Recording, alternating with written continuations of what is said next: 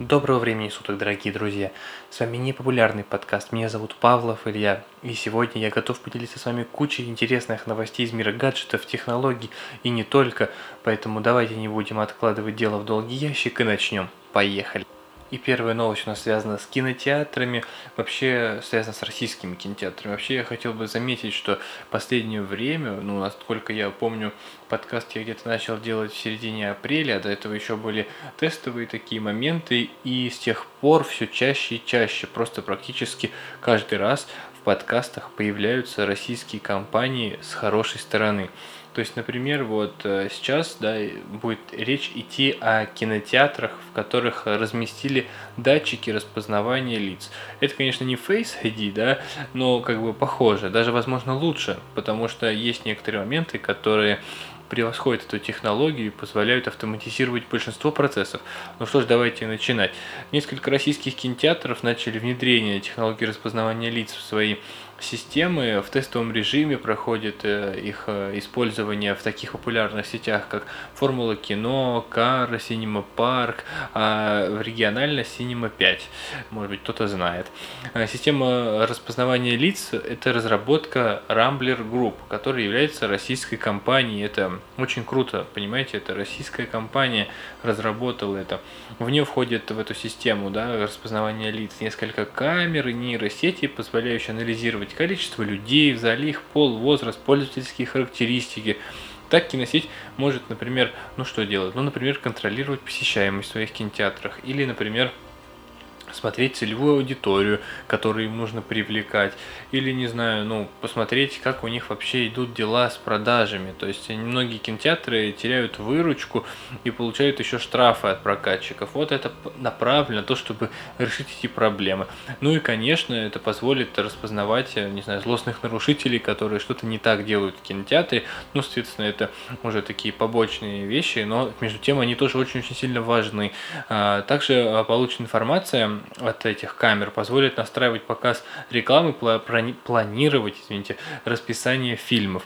Ну, это очень крутая технология, она наша, то есть у нас разрабатывают распознавание лиц, это, блин, безумно круто, молодцы, можно только похвалить и продолжать подсказать работать в том же духе, потому что, ну, конечно, для меня, да, как вот человека, ну, так себе в том плане распознавания лиц в кинотеатре, но вот именно с точки зрения безопасности для себя я все-таки выделил такую вещь, как безопасность в этом случае. Это очень и очень круто, и, ну, просто, просто классно. Давайте порадуемся за то, что в России потихоньку начинают развиваться технологии, все становится так вот нормально, вроде интересно об этом рассуждать, и они уже не кажутся такими нелепыми, хотя, честно говоря, следующая новость в рубрике «Недоразуми новость», она сегодня быстро достаточно приходит в эфир, Конечно, хочется посочувствовать то, что у нас есть некоторые технологии.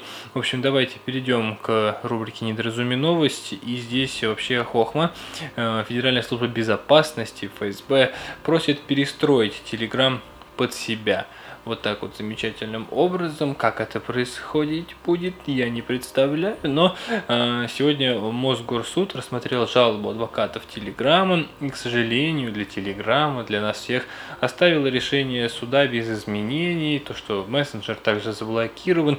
Э, поставьте лайк, не знаю, напишите в комментариях, если он, он заблокирован.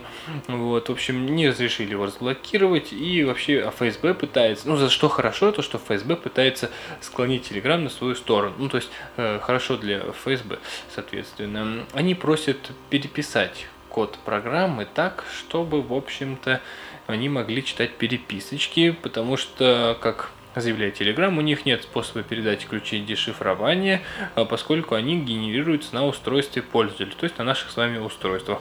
Ну, ФСБ убежден, что нет, такого не может быть, нужно как-то переделать это приложение. И как бы говорят, что до тех пор, пока такая штука будет, Telegram будет, ну, грубо говоря, заблокирован, запрещен на территории России.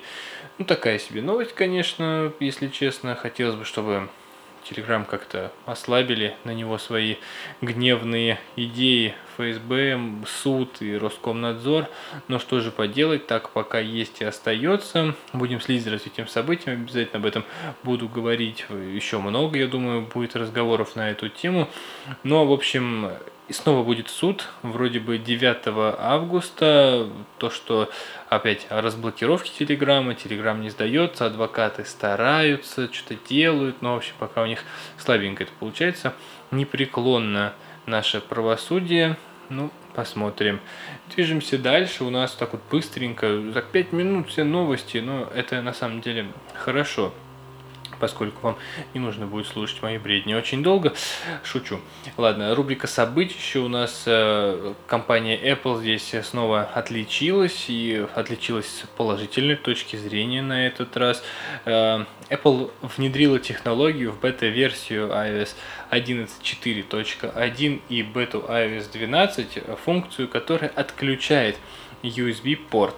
То есть э, создали недавно, расскажу предысторию для начала, да, создали недавно коробочку, как там там называется, Grey Box, что-то такое, вот, и она, Grey Key, его, она позволяет э, взламывать устройство с помощью, ну, USB входа, как-то, в общем, настроили такую штуку, сделали, достаточно много взломали, насколько я помню, за последние полгода 92 айфона взломали таким способом, э, ну, в общем, э, Apple учла это, ушла все наработки, которые были у полиции, у хакеров, вот, и запретила использование USB входа, если оно не использовалось в течение часа, если устройство не использовалось в течение часа, не разблокировалось.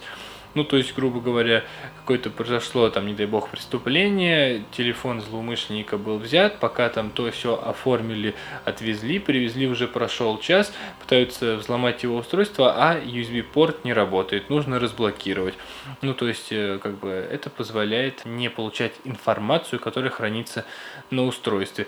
С одной стороны, да, как я уже много раз говорил, это плохо для, ну, когда действительно нужно, потому что, ну, бывают ситуации, когда ужасные какие-то преступления, конечно, не дай бог, происходят, но их нужно как-то раскрывать, и, возможно, там целая сеть каких-нибудь преступных группировок.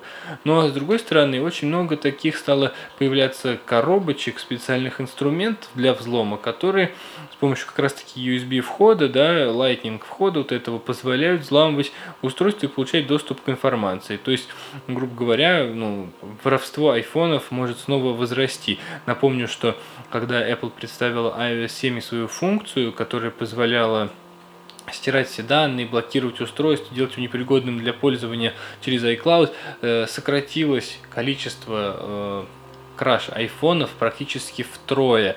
То есть стало неактуальным красть айфоны, потому что их невозможно было заново активировать и что-то там делать.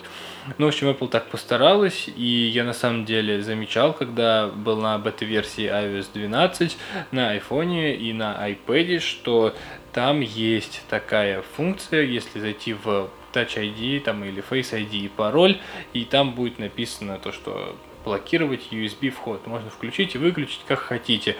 Вот. В общем, вот такая вот новость интересная. Но это на самом деле еще не все. Конечно же, надеюсь, ни для кого не секрет, что сегодня, ну, на момент записи еще сегодня, 14 июня, начался чемпионат мира по футболу в России, долгожданное событие, и Apple приготовила всем сюрпризы. В чем заключаются сюрпризы? Конечно, это не какие-то осязаемые там вещи, но, в общем, для всех любителей футбола, для всех, кто интересуется, переживает за сборную России или болеет за какую-то другую команду на чемпионате мира. В общем, появилось обновление для Siri. Для этого ничего не нужно делать, нужно просто запустить Siri и начать спрашивать у нее что-то о чемпионате мира составы команд, кто входит там в группу А, не знаю, кто когда сыграет, когда следующий матч, составы и прочее, прочее, прочее. Все, что угодно у нее может спросить практически про чемпионат мира, и она вам, конечно же, ответит на это. Это очень-очень классно, и более того, помимо этих событий чемпионата мира также появилось, э, появились события, связанные с Лигой чемпионов, с другими чемпионатами. С чемпионатом России пока я не замечал каких-то подвижек, но, возможно, добавят. Э, появились Испанская лига, там Лига чемпионов, Лига Европы. Ну, в общем, очень-очень круто, потому что, ну, иногда классно иметь такого встроенного помощника, который легко ответит тебе на все вопросы, вопросы про спорт. Я сам этим попользовался уже несколько дней и могу сказать, что она действительно очень добротно отвечает, знает составы наших Игорь Акинфеев, вот эти все, короче, всех знает, все может рассказать вам. Помимо этого в App Store появляются куча-куча подборок, которые показывают там, где следить за матчами, где можно самому поиграть в футбол, ну то есть виртуальный, конечно, где можно, не знаю, сделать какие-то ставки, прогноз, где можно читать новости про чемпионат мира. В общем, очень крутые подборки, я их вот сегодня полистал, мне очень понравилось, достойные вещи есть, и действительно парочку приложений себе скачал. А также появилась подборка в Apple Music, посвященная музыке из разных стран, кто отобрался чемпионат мира, ну и такие побочные, побочные вещи. Что, могу поблагодарить вас за прослушивание подкаста. Мне очень приятно, когда вы их слушаете, сердечко, душа радуется. Ну что, я желаю вам хорошей окончания рабочей недели, всего лишь пятничка, а потом уже и выходные. Классно, можно провести время с семьей и друзьями. Спасибо еще раз за прослушивание. Всего вам самого доброго. Храни вас Бог. Пока.